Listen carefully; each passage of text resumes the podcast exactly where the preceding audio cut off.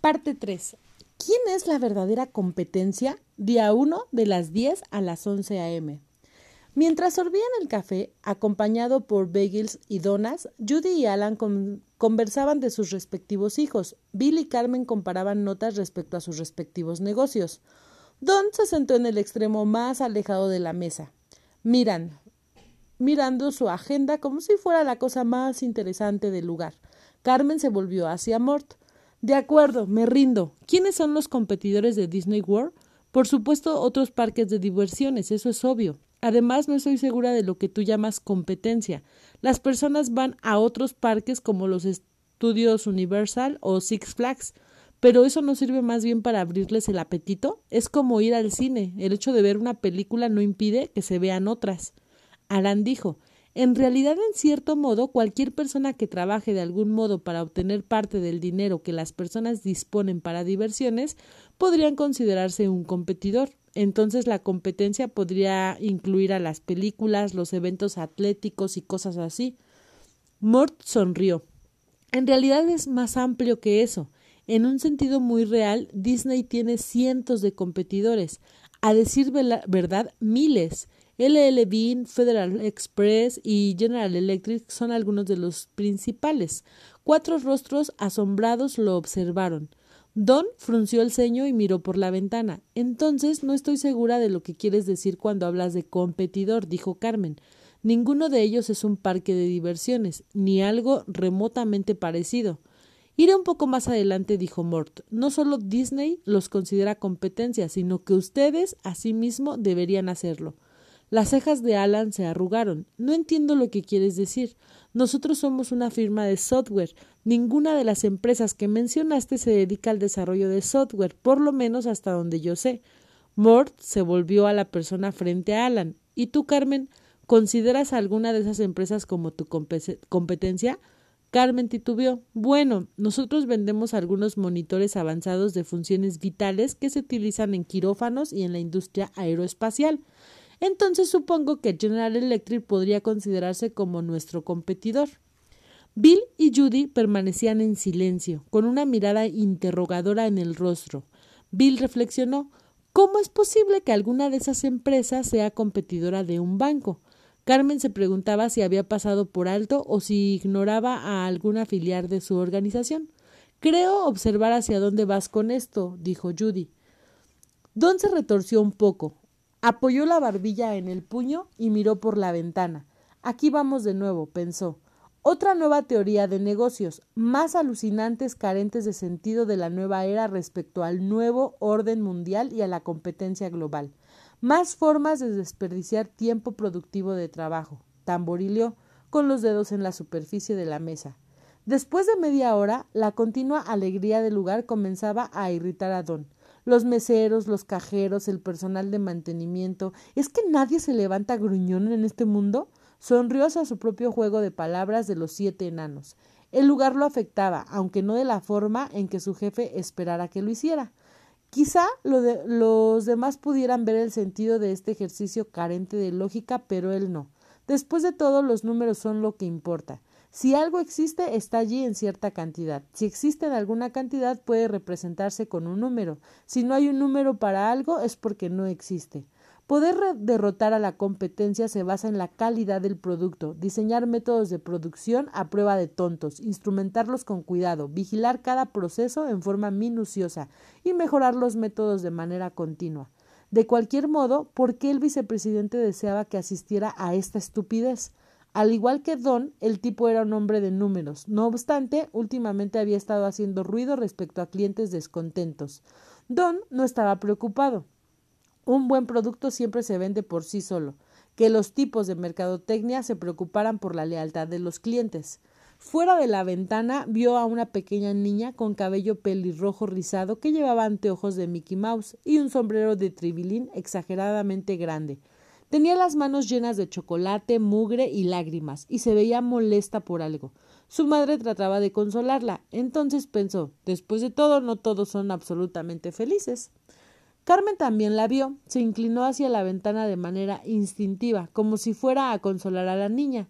Mort observó en silencio esas reacciones. también vio algo que pasó desapercibido para los demás. El padre de la niña hablaba con un empleado de Disney, que llevaba un gafete. Sonrió. Quizá pudiera usarlo más adelante, cuando hablara respecto a prestar atención a los detalles. A Mort le gustaban los detalles, los coleccionaba como multicolores estampillas postales. Mort había estudiado la información que cada uno de los cinco le envió respecto a su experiencia, educación y la empresa en la que colaboraban, es decir, todo aquello que desearan compartir con él.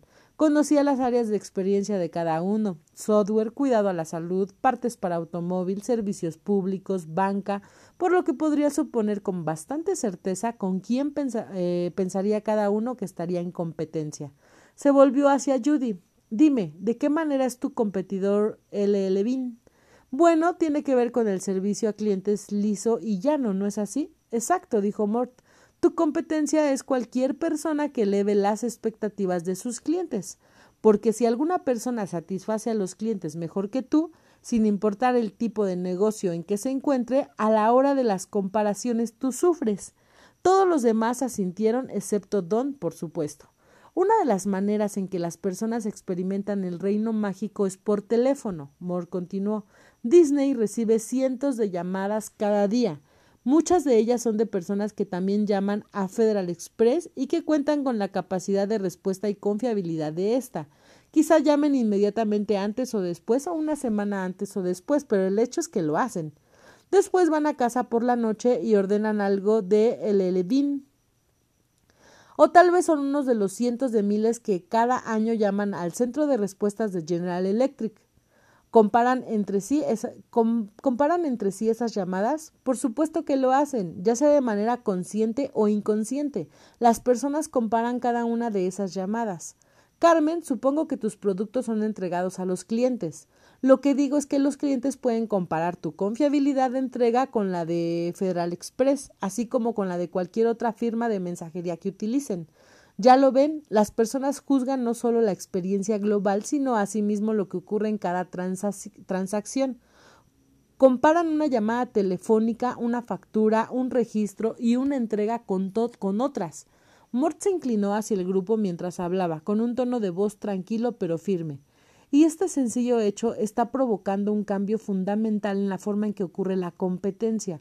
La competencia ya no es el banco en el otro extremo de la ciudad, o el distribuidor de automóviles del otro lado de la calle, o en la población vecina. Literalmente la competencia es cualquiera con quien los clientes, entren en contacto y contra el cual lo comparen a uno. Así, lo que dijo Judy es correcto. Todos compiten en el campo de la satisfacción de los clientes. Sospecho que ella lo sabe porque tiene que tratar con miles de clientes con el teléfono. Tienes toda la razón con esto, dijo Judy con los ojos chispeantes al recordar a alguna de estas personas. Vaya que puedo contarle a Mort algunas historias. Pero Alan, pensando en su empresa de software, habló primero. Mort preguntó ¿Estás diciendo que Disney World y mi empresa son de hecho competidores? Mort sonrió, pues esperaba una respuesta así. ¿No sabes? preguntó si alguna vez has hecho negocios con alguien que hubiera sido invitado aquí. Supongo que más de la mitad de mis clientes han estado aquí, dijo Alan, quizá tres cuartas partes de ellos.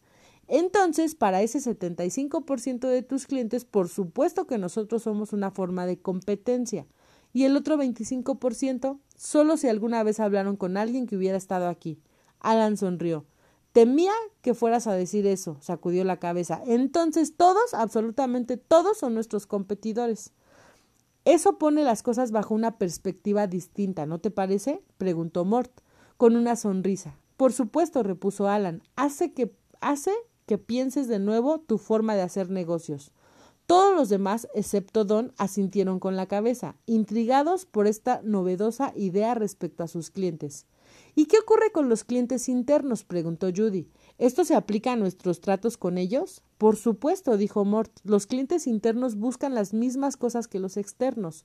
Cuando un cliente interno te llama, compara tu respuesta en el teléfono con la que obtuvo en LL Bean o en Federal Express. Bueno, todos terminaron. Mort investigó el avance. Caminemos un poco por Main Street. Pero, a manera de recordatorio, esta es la primera lección fundamental para el éxito de Disney. Extendió a cada uno de los demás una pequeña tarjeta en la que estaba impreso lo siguiente Lección 1. La competencia es cualquier persona con la que el cliente lo compara a uno. Mientras salían del restaurante, Don leyó la tarjeta, se encogió de hombros y la puso en el bolsillo.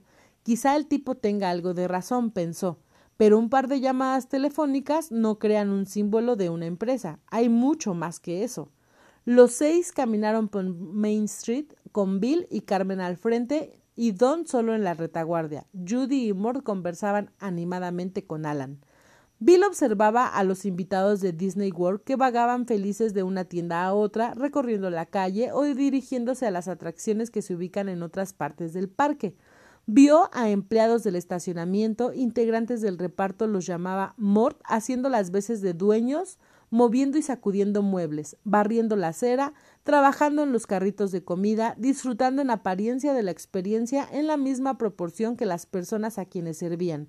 ¿Qué los mantenía tan felices? ¿Y feliz no es sinónimo de comprometido? Justo entonces Carmen tocó a Bill en el codo. Quizá esa sea una de las razones por las que siempre está esto tan limpio, dijo. Observa este tipo. No parece un empleado de seguridad, pero acaba de caminar siete metros fuera de su recorrido, recogió un papel y regresó a su lugar para ponerlo en un basurero. ¿Supones que hacen economías en el personal de seguridad? Mort lo escuchó y propuso. ¿Por qué no se lo preguntas? Creo que lo haré, dijo Bill. Se acercó al hombre, que se había detenido a conversar con otro integrante del reparto.